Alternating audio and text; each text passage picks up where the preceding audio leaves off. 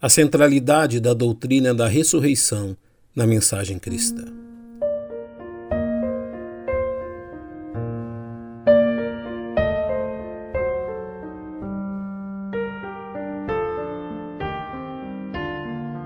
Ao tratarmos do cristianismo, jamais devemos incorrer no erro de nivelá-lo a qualquer das filosofias de vida adotadas pelo ser humano, em qualquer época de sua história. O cristianismo não é, em sentido algum, uma mera filosofia de vida, como se pudesse ser praticado através da simples adoção de comportamentos, vestimentas e costumes que iniciariam seus praticantes a uma verdade superior. Premissa central do cristianismo é a fé em um conjunto de verdades a respeito da pessoa e obra de Jesus Cristo, que, uma vez recebidas, passam a dominar a vida de seu recipiente. Entre tais verdades, a doutrina da ressurreição de Jesus Cristo faz-se absolutamente negociável quanto ao credo cristão, devendo dominar a perspectiva de vida de todos aqueles que depositaram sua fé no tão grande Salvador.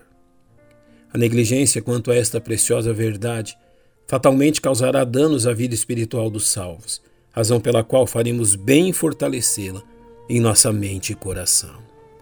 Encontramos no capítulo 15 de 1 Coríntios o maior tratado na Bíblia a respeito da ressurreição, tendo como primeiro argumento defendido por Paulo o fato que a doutrina da ressurreição é parte essencial da mensagem cristã, a ponto do apóstolo salientar a importância de sua compreensão pelos salvos.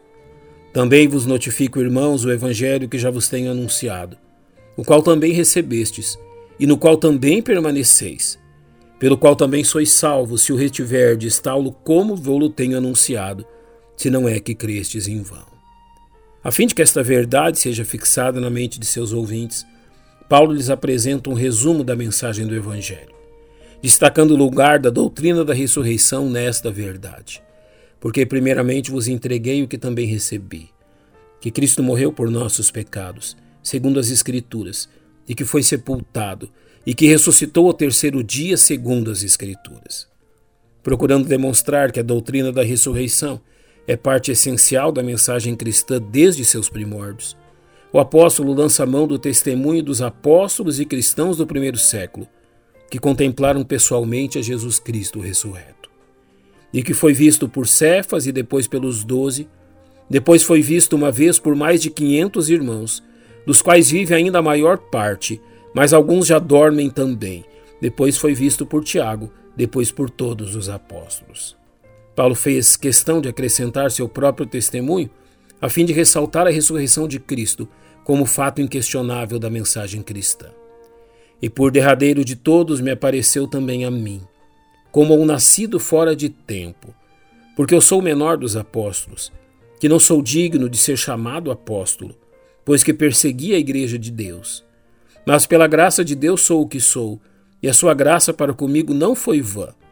Antes trabalhei muito mais do que todos eles, todavia não eu, mas a graça de Deus que está comigo. Paulo conclui seu argumento reafirmando a centralidade da doutrina da ressurreição na mensagem pregada pelos apóstolos de Jesus ao dizer: Então, ou seja eu, ou sejam eles, assim pregamos e assim haveis crido. Ao salientar que a doutrina da ressurreição era pregada por ele e pelos demais apóstolos, Paulo demonstra que a pregação do Evangelho, destituída da doutrina da ressurreição, constitui-se um Evangelho espúrio e reprovado, de forma que a verdade inquestionável da ressurreição física de Jesus Cristo deve constituir-se na mola propulsora da vida cristã, impulsionando os salvos à viva esperança do encontro com seu suficiente Salvador.